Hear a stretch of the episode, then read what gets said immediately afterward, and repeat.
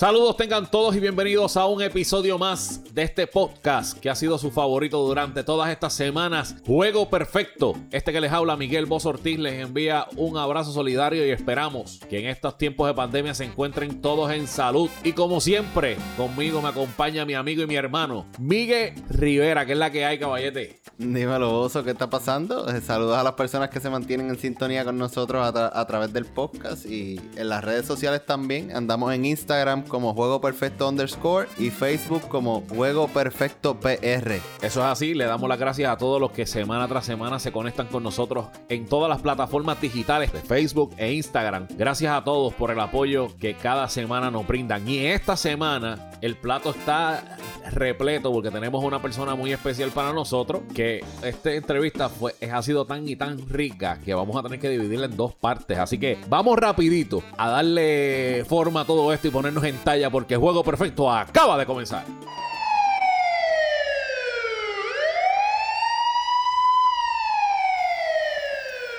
Juego Perfecto presenta el bateo y corrido donde tocamos las noticias más importantes en el béisbol.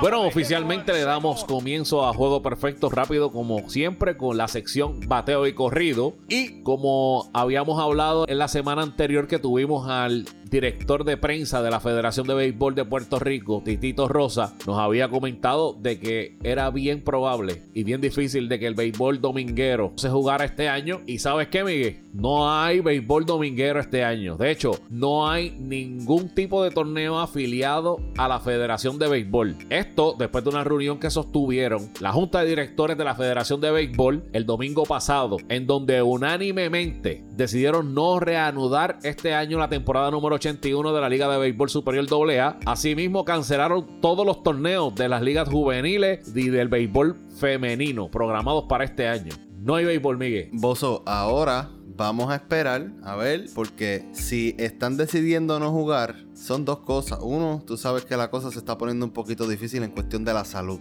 El COVID pues está afectando gente. En estos días ha subido este un poquito las muertes. Pero vamos a ver si ellos entonces utilizan este tiempo para prepararse y sin importar el COVID, más adelante logran empezar esa temporada del año que viene. Porque ya no hay, pero ¿qué va a pasar con los jóvenes que no tienen dónde jugar?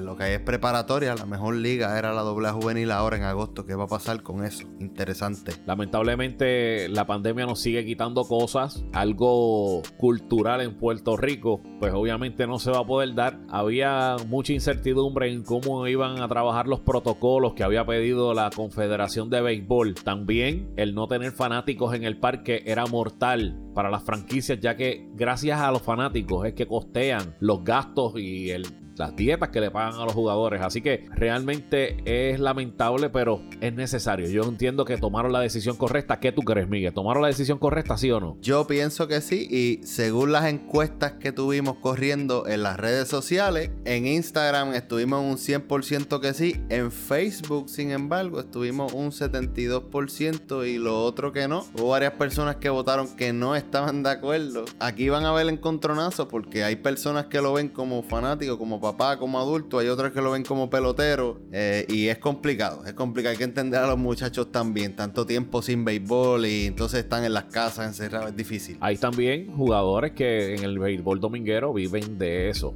del béisbol y que no haya béisbol, pues obviamente es algo lamentable para todos ellos. No hay béisbol hasta el 2020, por lo menos béisbol que tenga que ver con la Federación de, Béisbol de Puerto Rico. Si hay invernal, de eso vamos a estar hablando más adelante, porque hay, hay jugadores en las grandes ligas que han decidido no jugar. Bozo, seguimos con que estos jugadores ya la lista sigue aumentando que dicen que no, que no van a jugar. Empezamos con Buster Posey que en el durante el fin de semana estuvo anunciando la noticia. Michael Kopek, uno de los prospectos lanzadores del equipo de los Chicago White Sox, también dice que no. Wellington Castillo y de los Pajaritos de San Luis nuevamente otro año sin Jordan Hicks. Es prácticamente el segundo año consecutivo. Él estaba, él se quedó fuera por razones de salud. Estaba trabajando para un comeback de ese tomillón y eh, tuvo un setback eh, a principios de año porque es diabético, oso. Es, muchas cosas sucediendo. Es un peligro para él tirarse al terreno y viendo cómo está sucediendo las cosas en todos los Estados Unidos. Yo entiendo que una persona que tenga un problema de salud persistente y que sean, ¿verdad?, de las personas que más riesgo corren a la hora de, que contraigan este virus, es la decisión de no jugar. Yo entiendo que es una decisión sabia y se entiende, no se debe, no, se entiende, definitivamente se entiende. Sí, entonces también vamos a añadirle a los peloteros que han salido positivos a esa lista, Bozo. Eso es así, mira, porque Kenley Jensen, Haroldis Chapman, Joey Gallo y Scott Kingery son algunos de los que han dado positivo. Eh, y esos son los que han salido a la luz. Porque han sido 48 los que han salido a la luz. Entre ellos son estos jugadores que son de impacto en los equipos. Eh, Jansen es el closer de los Dodgers. Chapman es el closer del equipo de los Yankees. O sea, lanzadores que son muy importantes en sus respectivos equipos. Hay que ver su recuperación, cuán rápida sea. Que den dos veces negativo según la política de salud de la MLB para que entonces puedan regresar y que estén al 100% porque hay que ver. Dicen que una vez tú sales del virus, tú tienes unas complicaciones luego a largo plazo. Así que hay que ver cómo van a reaccionar con eso. No, y parte de esto también es Haroldy Chapman, que Aaron Boone estaba comentando que él parece que tenía síntomas. Y adicional a eso, estuvo en contacto con varios peloteros. Suelve estar fuera indefinidamente, bozo. Y acuérdate que esto no es nada más dar positivo, es ver que la salud de ese pelotero esté mejorando. Porque toda esa deshidratación, ese, ese esa batalla del cuerpo contra este virus es complicado. Si te hablo en mi perspectiva como fanático, te tengo que decir que entonces ya en las novenas entradas mi presión arterial se va a mantener regulada porque cada vez que subía Chaman a la loma, muchacho, me ponía tan y tan nervioso. Ahora, hay 48 que salieron a la luz. Hay otros que no han dicho nada, que solamente lo han puesto en la lista de lesionados de 10 días, como es José Orquidi y Jordán Álvarez. Entre ellos, algunos de los que, han aparecido por ahí, que salen que están en la lista de 10 días, pero ellos no han aparecido. Ellos no han llegado nunca al campo de entrenamiento 2.0 de, este, de esta temporada tan atropellada. Y hay jugadores que no tienen manera de salir de su país también. Hay, hay un sinnúmero de situaciones ahora mismo que yo, yo sé que ellos están haciendo mucho eh, juego intra-squad bozo, que eso es algo bien interesante que tenemos que hablar. La preparación de estar viendo los mismos pitchers una y otra y otra y otra y otra vez. Eso va a ser bien interesante al inicio de la temporada. Pero todos los equipos están pasando por situaciones bien difíciles. Y esto va a terminar siendo prácticamente este, a la suerte, a la suerte, Bozo. Oye, pero yo considero que estos juegos intra-squad, por ejemplo, el equipo de Washington, el equipo de los Yankees, que tiene que encontrarse con Cole y con Paxson, esos jugadores, esos bateadores se van a poner ready porque se van a poner ready, al igual que el equipo de Washington tiene que, encontrarse con Mark Searcher. O sea, es difícil. Y aunque es difícil, con el tiempo ellos van a, seguir haciendo ajustes y yo considero que no es malo. No es malo. No es malo, oso. Pero estás viendo los mismos pitchers una y otra y otra vez. Y aunque tú son buenos pitchers, yo no voy a decir que no son buenos lanzadores porque no es la realidad. Lo que sucede es que te acostumbras. Acuérdate, no todo el mundo, tú puedes tirar la gesta 95 igual que el otro, pero aquel lo tira en un ángulo, este lo tira del otro. O sea, para el bateador, esos ajustes. Ay, ay, yo creo que esto, está, esto va a ser una temporada de lanzadores, vos. Yo no tengo duda de que así sea. Y en una nota al calce para terminar bateo y corrido. Los que estén trabajando, estén jugando fantasy de béisbol, escuchen bien, hagan un buen equipo de picheo porque esos bateadores no van a, calentar hasta tarde, tarde, tarde y puede ser que nunca, nunca, nunca pueda ganar un juego porque tu ofensiva no sea buena. O que no cuadren, no calienten, no caigan en tiempo. No te olvides de los veteranos que dicen que sí van a jugar. Esto es un tip. No te olvides de esos veteranos. Esos veteranos vienen produciendo. Así que está bien bueno, Bozo. Ya la temporada está llegando. Van a haber muchas cosas de las que tenemos que hablar y seguir metiéndole a esto. Eso es así. Vamos a dejar bateo y corrido aquí porque vamos al plato fuerte. Hoy Juego Perfecto se engalana y tenemos a otro de los grandes de nuestro pueblo. Y este fue drasteado por los Cardenales de San Luis. Otro más, Miguel, otro pajarito. Apúntalo, bozo, apúntalo. Fue drasteado en la ronda número 24 en, el 1994. En el 2000 fue cambiado en el último día del deadline por Will Clark al equipo de los Orioles. Y llegó, hizo el debut en el Circo Grande con el equipo de los Orioles el 16 de junio del 2002 ante el equipo los Phillies de Filadelfia. Luego de eso vino y debutó en el béisbol dominguero, nada más y nada menos con el equipo de su pueblo natal, Calley, donde tuvo una temporada, la primera temporada fue de ensueño y le demostró a la gente por qué el hombre había bebido su café en las grandes ligas. También jugó con Coamo, Maunabo y Guainabo, que de hecho entiendo que en uno de esos equipos también fungió como dirigente. Actualmente, en el 2018, se fue contratado por la organización del equipo de los Cardenales de San Luis como instructor de bateo en la liga DSL, que es la Dominican Summer League. Seguido el próximo año, se convierte en el dirigente del equipo de la clase A corta de la organización del Spike State College en Pensilvania. Este año estará en el equipo de los criollos de Cagua, que va a estar comandado por Jamón Vázquez. ¿De quién hablo? De José Gerardo León. Gerardo, dime qué está pasando, brother. Buenas noches, muchachos. Saludos, ¿verdad? A toda la gente a través de, su programa. Y nada, un placer aquí estar con ustedes y, hablar con, gente buena del pueblo de Galley. Qué bueno, qué bueno que estés con nosotros. Eh, para nosotros es un verdadero placer que estés acá. Gracias por, por aceptar la invitación. Primero y antes que nada, ¿qué está pasando con la vida de José Gerardo León? Que te vemos de uno en mil y de. Eso es bien raro que te vamos en Calle. Pues, ¿qué está pasando con Gerardo León ahora mismo? Pues mira, este, he estado los últimos, ¿verdad? Tres, cuatro años con, con la organización. Los últimos dos ya he estado en, Estados Unidos dirigiendo, dirigiendo la clase A, ¿verdad? Eh, eh, ha sido para mí una, una, experiencia bien, bien bonita volver al equipo, ¿verdad? Después de, tantos años, el, equipo que me drafteó y, como ustedes bien saben, pues cuando uno está en este nivel de liga menor, uno está mucho tiempo fuera de, fuera de la casa. Y nada, aquí en, en, Estados Unidos esperando que pase esta pandemia para regresar a Puerto Rico y estar un rato con la familia. Qué bueno, qué bueno, qué bueno. Vamos a hablar un poquito de cómo fue este, este movimiento hasta que llegaste a las grandes ligas. Primero, estuve viendo que fuiste trasteado desde el albergue ¿A qué le metiste allá? Porque béisbol no era. No, no había, no había béisbol. Fíjate, pero tú sabes que la, primera vez que la escuela del albergue se iba a abrir, iba, iba a compartir esos deportes, este, ¿verdad? En conjunto. Pero como tres o cuatro meses antes que abriera, eh, eh, don Germán Riquejo, que en paz descanse, decidió hacer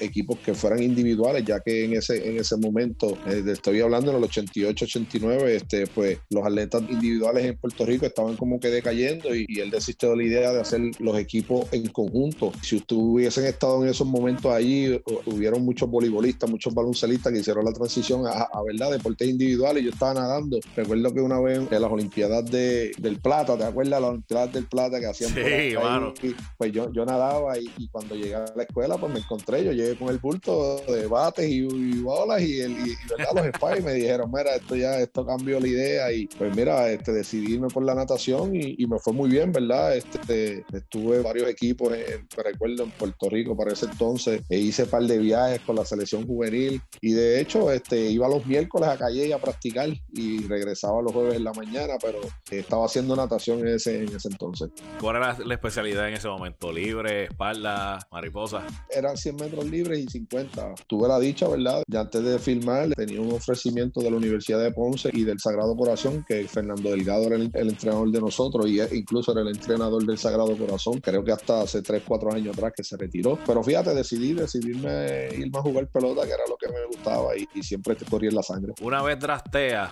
Entiendo que estaba ya en AA cuando surge este famoso cambio por Will Clark, pelo a pelo, en el 2000. Estuve leyendo sobre eso y estaban diciendo que ese cambio fue a última hora porque Mark Maguire se había lesionado las rodillas y entonces necesitaban una primera base. ¿Eso te tomó por sorpresa por la organización? Que, tomaran esa decisión de cambiarte. En un momento dado, mi, carrera como que, como que se aguantó un poquito en, la organización de San Luis porque en ese momento eh, Fernando Tatí llegó a la organización y tuvo unos años grandísimos de gloria ¿verdad? Como uno recuerda, en 92, 93, 94, con los Cardenales. Cuando llego a AA, yo tuve una lesión y el primer año me fue súper mal en, AA, aunque tenía como 19 honrones, di como 19 honrones, pero el promedio fue como de 2.30, 2.34, no recuerdo, y empujé como 60 carreras nada más. Vuelvo y repito, y tuve la dicha, ¿verdad? Y la oportunidad de que ese mismo año, Aramis Ramírez, ¿te acuerdas de Aramis Ramírez? Lo subieron a Grandes Ligas los, los Piratas, y entonces se quedó un cupo abierto para un juego, fue el segundo Futures Game que se hizo en la historia de, la pelota y fue en Atlanta, me recuerdo, como una semana antes de que fuéramos para el juego de estrella. Tengo una carta en el local y ha sido invitado para el Future Game por la sencilla razón que Aramis Ramírez lo subieron a Grandes Ligas y, buscaron entre los latinos que estaban en doble A, triple A, que tenían buenos números y parece que el escogido fui yo y me metieron y me tomó por sorpresa porque jugué y cuando regresé de, de ese juego a los dos días me cambiaron rápido. Jamás y nunca, ¿verdad? Pensé que, que me iban a cambiar porque en ese momento como te dije, ya mi carrera como que se estaba dando, ya no era el prospecto que era cuando empezó, este, cuando empecé en el 94, ya estábamos en el 2000 y como que la, ¿verdad? La, mi carrera se estaba aguantando, pero cuando me cambiaron res, resurgió otra vez y, ¿verdad? Y tuve la dicha, ¿verdad? De, de, de poder jugar eso, esas tres temporadas que jugué, este, no fueron muchas, pero siempre, ¿verdad? Uno se da el cafecito y, y, se da la dicha de que por lo menos estuvo ahí en, en donde uno quiere llegar cuando firma como pelotero profesional. Eh, pasa este revolú del cambio, ¿verdad? Y, y, eso llega. Y yo creo que yo todavía, si los puedo contar con mis manos, los peloteros que han dicho, me esperaba que me cambiara. Es algo que si no tienes un contrato bien grande de un, montón de millones, eres el último que te enteras de que te cambiaron. ¿Cómo fue ese movimiento de organización? Porque a mí me encantan los Cardenales y parte de lo que me gusta la organización es que hay algo que se le llama The Cardinals Way. Y la organización siempre lleva a sus peloteros y a sus prospectos por una parte. ¿Cómo fue ese cambio de organización como pelotero? ¿verdad? ¿Qué impacto tuvo en, en, tu carrera? Te voy a contestar esa pregunta y te la voy a contestar de la etapa como pelotero y de ahora como estoy, de, ¿verdad? De coach. El Cardinal Way va a asistir toda la vida. Eh, son bien pocos los coaches que estamos en liga menor que estuvieron cuando empezó el, el, el verdadero Cardinal Way. El Cardinal Way empezó como para los 70 con el señor Joe Kisa. Joe Kisa fue una, una, una eminencia en, en, la pelota. Ese tipo estuvo desde la rookie hasta Grandes Ligas, instructor de infield, coordinador. Él hizo todo y, y el Cardinal Way es gracias a él. Pues mira, la organización de San Luis es una organización que siempre se ha caracterizado por no dejar libre a los peloteros, ¿sabes? Ellos, ellos lo, los exprimen hasta donde más ellos pueden exprimirlo y después, tú sabes, si no hay salida, pues salen de ellos. Pues incluso, como te dije ahorita, yo vengo del, del juego de Futures Game y Sid Tree, que era el, fue el gerente de, de, de, Baltimore por muchos años, un señor ya mayor, MB, y cuando yo regreso, estoy tachado en el line-up. Y yo dije, espérate, me, me, me, subieron para AAA porque ese año Luluca, ¿te acuerdas de Luluca? Que estuvo muchos años con nosotros también sí. en Puerto Rico, era el tercera base de AAA. Y Joe ya estaba en AAA, Joe Rodríguez. Joe Rodríguez y yo habíamos sido roomie ese año en AA, casi todo el año. Yo, eh, ¿sabes? Yo quiero mucho a Joe, yo es mi hermano, ¿verdad? Y, y, y, jugar con Joe fue, fue una de las cosas, de las mejores cosas que me han pasado a mí en la pelota. Cuando yo llego al dogado, yo veo mi nombre tachado y yo digo, bueno, pues me subieron para AAA. Jamás y nunca, jamás y nunca te lo digo y yo siempre lo he dicho, que jamás y nunca yo pensé que me, que me iba a cambiar y menos por Will Clark. ¿Sabes? Will Clark es un tipo Hall of Fame. Eh, yo estaba en AA, iba a mi, mi segundo año de AA, yo tenía como 20, 22 años, estaba teniendo una temporada, yo iba como por 270, tenía 15 jonrones, ¿sabes? Que me estaba yendo bastante bien, pero jamás pensé que me iban a cambiar. Tuve la dicha, ¿verdad? Que en esos días Maguire se lastima la espalda.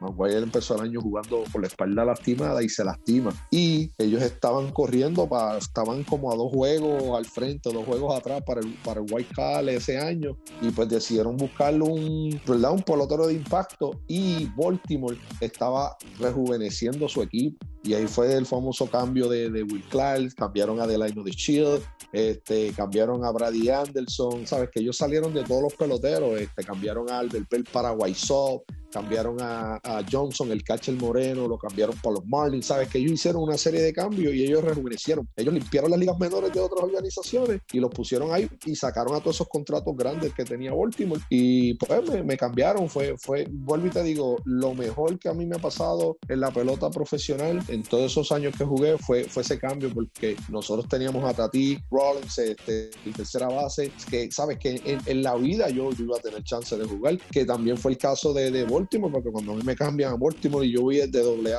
paso a doble A, Carriquen todavía estaba en, en, en, sus años, este, después vino este Tony Batista, después Melvin Mora, sabes que gracias a Dios tuve la oportunidad de, de colarme por ahí, entre, como yo digo, colarme entre medio de esos tipos y hacer mi trabajo y, y, y tuve, ¿verdad? La, la, la, llamada. Hablando de esa llamada, cuando te, cuando te llamaron, ¿tú estabas en doble A, triple A? No, yo estaba en triple A, estábamos en Charlotte y, y recuerdo que estaba, estábamos pateando la práctica ya, ya estábamos, ya estábamos previo al juego, ¿sabes? Estamos de viaje visitando Charlo, que era la AAA de, de Sox. Entonces, en ese momento había unos japoneses en, la, en las gradas y yo estoy bromeando con Darnell McDonald, que después McDonald, Darnell McDonald jugó muchos años en Grandes Ligas y me decía, José, me la bola para allá atrás, que esos chinos nos están mirando. Dale para allá atrás, como tú le das, que yo estoy y estaban bromeando. Entonces, cuando yo me meto a batear, que coge el primer round, que vamos a, a coger el segundo round, que me meto otra vez a la jaula, el dirigente me saca. Me dijo, paró, paró el VP y me dijo, oye, José, ¿cómo voy a? Y fui donde él y me dijo, vete y cámbiate que, que te vas para Filadelfia. Le ¿para dónde? Para Filadelfia. Me dijo, sí, te subieron. Bestia, yo no sabía, yo no sabía qué hacer, a quién llamar, a quién no llamar, llamo a mami, llamo a papi, a quién llamo, ¿sabes? Yo, yo, me, yo me puse de una, ¿sabes? Yo me puse tan y tan nervioso, entonces el estadio de Charlotte, tú entrabas al dogado y tenías que subir unas escaleras, como 25 escaleras para llegar arriba. Esas escaleras yo las yo la subí como, como en dos segundos, caballo. la subí, caballo. Cuando yo llego, ya el club ya había, ya había hecho, me, me había hecho el bulto. Yo fui, recogí la maleta al hotel, me monté en el taxi, me monté en el avión y yo llegué a, a Filadelfia esa noche. Yo llegué a Filadelfia en la quinta entrada. Me recuerdo que cuando yo llego, llego, me, ¿sabes? Llegué a Filadelfia, entré al estadio, me metí y, y ya el uniforme estaba con el número 31, León, este, me cambio y cuando bajo, ya están casi terminando la sexta entrada, la, la sexta entrada. Llego al dogado, me saludo a todo el mundo, me siento y en el séptimo inning, My Hydro me dice, José, ponte listo que vas a entrar a batear. Caballo, a mí me temblaban hasta los dientes. Yo no sabía, ¿sabes? Yo no sabía que yo, yo apenas llegaba al, al parque hacía como hora y media, caballo, y ya este hombre me va a poner a batear a mí. no habías tenido hasta un viaje. Hello. No, caballo, yo, la, las manos me sudaban, me sudaba el pelo, yo no sabía qué hacer, yo no sabía qué, cómo, ¿sabes? Yo no sabía qué, qué bate coger, ¿sabes? Fue una, una cosa bien bonita, pero ya que, ¿sabes? Salgo del dogado y, y me pongo en el on deck circle y, pero, ¿sabes? Pego a hacer el, el, el, calentamiento que uno siempre hace cuando va a pues ya, ya baja un poquito, pero que yo tenía par de gente de calle y ahí en, en Filadelfia, o sea, que en Filadelfia hay mucha gente, sí, estaban mis amigos Juan Pablo, Tommy, había mucha gente de, del pueblo de Calle pues, que fueron, ¿verdad? Porque como, como sabían que yo iba, pues ya, ya, estaban ahí en el estadio. Fue bien bonito, ¿verdad? Fue bien bonito. Eh, recuerdo que Ricky Lede estaba con Filadelfia en ese momento y ese día no estaba jugando y me gritó del otro del lado de ella bestia. Lo saludé antes de ir a batear y Santiago. Estaban en Filadelfia ese año y, y, fue algo bien bonito. Fue algo bien bonito. Wow, esa sí que no la, no, no la sabía. El mismo día que te subieron, ese mismo día debutaste. Eso, wow. No, y no, y te voy a comentar algo más. Bestia, bateo por doy. El segundo pitch fue el primer picho me tiró el slider, me conocía, me tiró el slider rápido, bestia.